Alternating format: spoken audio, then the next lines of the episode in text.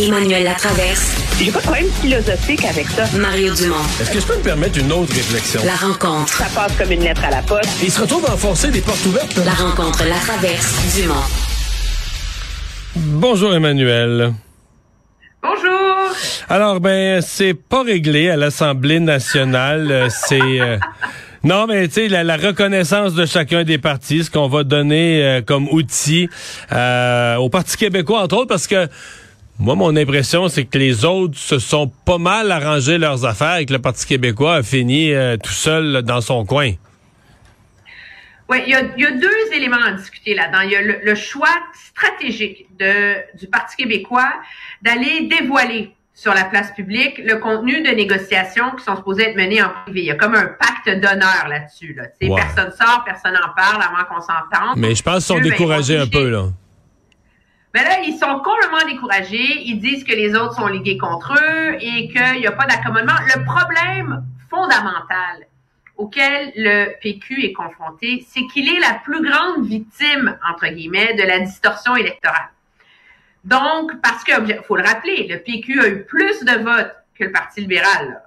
mais ils ont juste trois députés. Alors, le PQ misait beaucoup sur ces négociations en termes de budget et de temps de parole pour essayer de rectifier la fameuse distorsion causée par notre mode de scrutin. Ils se retrouvent autour de la table de négociation et ce qui arrive, c'est que les autres, ils jouent pas dans ce film-là.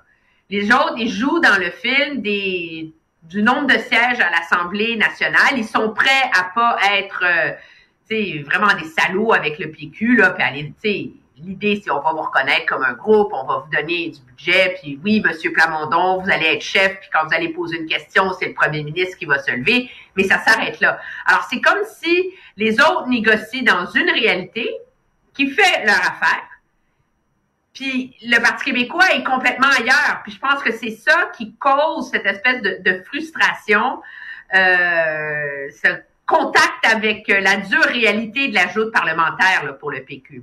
Ouais. Ouais. Euh, mais c'est limité euh, ce que le PQ a comme euh, Ben, rapport de force là, pour faire plier les autres. Mais il y a une affaire que moi, je comprends pas là-dedans, parce que tout ça est une guerre de chiffres, hein, on s'entend? Et il semble que tu es le seul qui peut trancher. Parce que es le seul qui a déjà été pris dans ces affaires-là. Alors, le contexte, c'est que le Parti libéral, c'est l'opposition officielle. Il y a un budget traditionnel pour l'opposition officielle. Ça leur donne, là, on me dit, là, 5,1 millions. OK? Ouais, mais ça, c'est que- mais je t'arrête tout de là- suite, je t'arrête tout de suite, parce que ça, c'est pas un budget, là. hein. C'est la somme de cabinet du chef, cabinet du leader, C'est cabinet du whip, puis euh, budget de recherche. Budget de recherche, là, je pense. Je pense que quand il arrive au montant, là, il additionne. Donc, c'est toutes des masses indépendantes qui sont prévues dans le règlement. Il y a un cabinet du chef qui est prévu, il y a un leader parlementaire, il y a un cabinet du leader. Fait, tu sais, c'est ça qui fait qu'il t'arrive un gros montant au total. là.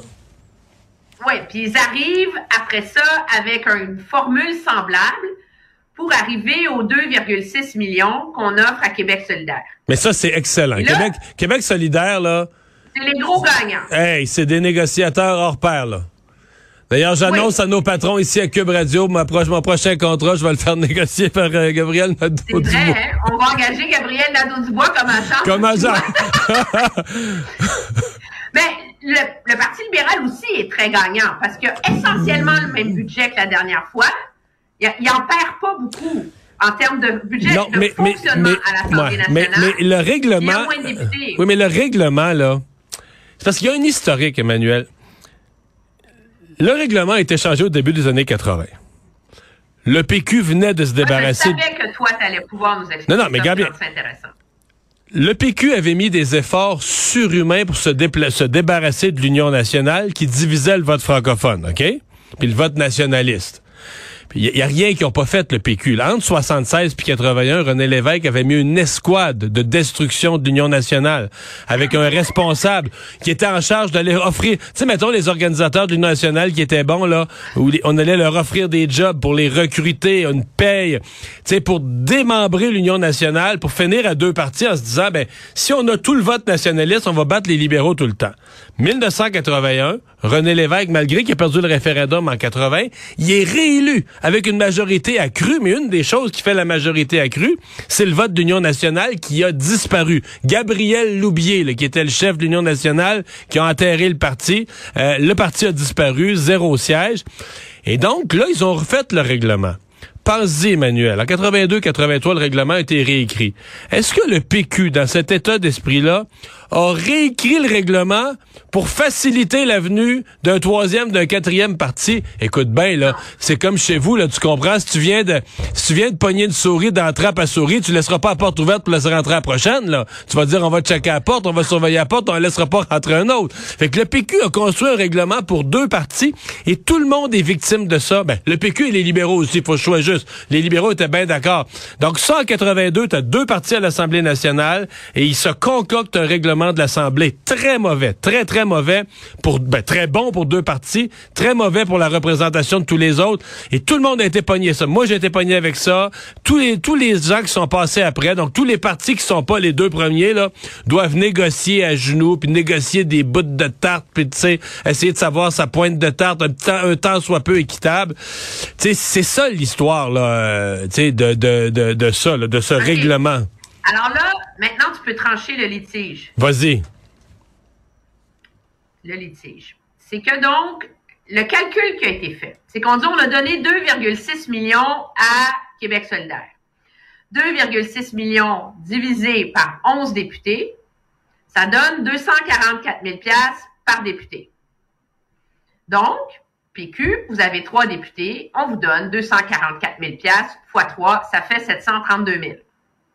Mais le PQ, lui, il dit, mais non, parce que si vous me reconnaissez que je suis un chef, ben j'ai droit à un budget de chef de 240 quelques mille. Donc, dans les faits, vous me donnez un budget de chef, mais pour le reste du parti, j'ai juste 495 000. Donc, Ouais, mais c'est parce que non, mais c'est parce qu'aussi en, en ayant ça là, alors il- là, c'est là que c'est les deux versions. D'une part, on dit, écoutez, on leur donne le même budget par tête de pipe qu'on donne Ouais. à Québec solidaire. Mais Québec dit, oui, mais ça tient pas, parce que si on fait ça, vous m'enlevez une partie de mon budget de, de, de chef. Là. Alors, Ouais, tout, tout le moi, monde a, je, je connais pas assez bien pour savoir Ouais. qui a raison. tout le monde a partiellement raison, mais c'est parce que tu peux pas d'abord y aller par, par député. Mettons un service de recherche là. Je sais pas, mais le gouvernement dépose le projet de loi 32 euh, modifiant une loi sur euh, l'agriculture. Tu as une recherche à faire pour dire, OK, qu'est-ce que ça touche, cette loi-là?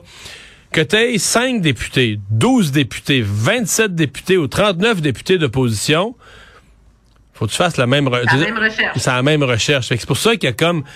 Ça veut dire, c'est pas nécessairement proportionnel. Tu sais, la recherche, une fois que tu l'as, ça coûte pas cher de Si t'as 30 députés versus 5, là, ça coûte pas cher de faire Ah, des photocopies de la recherche puis de les distribuer. C'est, c'est juste ça. Euh, l'autre affaire, c'est que, bon, j'ai l'impression, que dans, quand ils disent qu'ils donnent ça à, à Paul Saint-Pierre Plamondon, mais probablement qu'ils retirent son budget de député. Fait qu'il faut, quand t'as un budget de chef, on te retire ton budget de député. Fait qu'il faudrait soustraire ça aussi. Ah, c'est ça, c'est ça le 230 000. OK, là, je comprends. On lui soustrait son budget de député. Mais tu sais, le PQ, euh, c'est sûr qu'ils sont juste trois, là, tu sais, fait que tu calcules de toutes les manières, mais je pense que présentement, il n'y a pas d'ambiguïté sur le fait. D'abord, sur les temps de parole, c'est terrible, là. Tu sais, qu'on leur donne pas une question par jour. Pour le, le partage des temps de parole est terrible. Je trouve que le partage des budgets est moins terrible. Il est défavorable. Je veux dire, le partage du temps de parole est terrible. Le partage des budgets est défavorable. Dans l'ensemble de la négociation, il n'y a pas vraiment d'ambiguïté sur le fait euh, que le, le- le Parti québécois s'est ben, tu sais, s'est fait avoir. Que, que les autres ont arrangé ça d'une manière qui leur convient. c'est comme. C'est injuste, OK, pour le Ouais. Parti québécois. Mais- Emmanuel- que tout le monde s'entend là-dessus, mais il allait jamais sortir gagnant Ouais. Mais de Emmanuel, cette négociation-là. Ils ont juste trois députés. ouais. Mais la suite, là, moi j'appuie le Parti québécois dans ses demandes, mais la suite, c'est dans le journal de demain. Oui. Ah. Faut le lire, faudra le lire. Mais ça, ça- la- Ah, je te donne va un, indice. Je te donne un indice. Ça parle de ce que pensait le Parti québécois lorsque eux étaient gros et forts et que d'autres demandaient ça. Bon. Euh, la, la, la, maltraitance en CHSLD, euh, on a encore eu un exemple aujourd'hui. On se demande toujours comment comment on peut se rendre si bas sans que les, les sonnettes d'alarme se mettent à hurler euh, quelque part au gouvernement. Là. Moi, je pense qu'on commence à avoir un début de mécanisme pour y remédier. Puis pour toutes les critiques qu'on a jetées au pied de Marguerite Blais, puis tu le sais que j'ai pas été tendre à son égard, la réalité, c'est que c'est son legs politique, c'est cette loi sur la maltraitance euh, qui donne aujourd'hui les pouvoirs à la ministre Sonia Bélanger de mettre les Floralies en tutelle et de prolonger cette tutelle tant que la situation n'est pas réglée. C'est cette loi sur la maltraitance qui va donner les outils de serrer la vis et d'intervenir plus vite. Donc, la réalité, c'est que maintenant, il n'y a plus d'excuses. Euh, légalement, il n'y a plus d'excuses pour que ces euh, résidences privées-là ne soient pas aussi bien assujetties, autant surveillées, et il n'y a plus d'excuses pour laisser passer des horreurs comme ça entre les mailles du filet. Puis on s'entend, c'est particulièrement dégoûtant ce qui est arrivé là, quand on ose dire qu'au lendemain de Heron, on avait dit plus jamais. Ouais, ouais, effectivement. À suivre, Emmanuel, merci beaucoup. À demain.